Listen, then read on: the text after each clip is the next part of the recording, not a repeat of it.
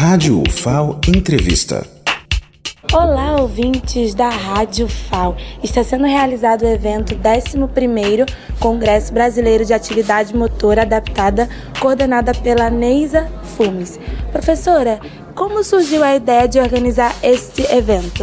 Em junho, em abril do ano passado, eu assumi a Associação Brasileira de Atividade Motora Adaptada, que é uma associação é, vocacionada a pensar atividade física ou atividade motora adaptada é, no país. E como uma das atividades da associação está a organização de um congresso brasileiro, onde que pesquisadores, estudantes, profissionais possam trocar suas experiências, formar-se.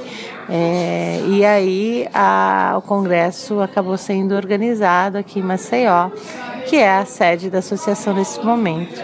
Como está a programação e vai até quando o evento? Ah, a programação está cheia de novidades, cheio de atividades com os workshops e vai se estender até é, dia 15 à tarde com palestras. Então a programação está estruturada em torno de é, palestras, mesas redondas, painéis, é, apresentações culturais e apresentação de posters.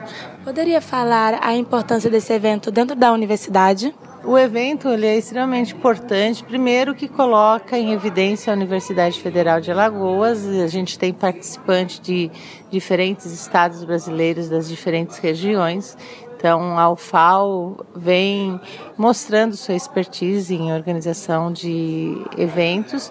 E, por outro lado, a gente está contribuindo com a formação de um profissional extremamente necessário no dia de hoje, que são os profissionais de educação física que vão se dedicar a atuar com pessoas com deficiência em suas diferentes manifestações. Agradeço aqui pela entrevista, me chamo Blenda Machado para a Rádio FAO.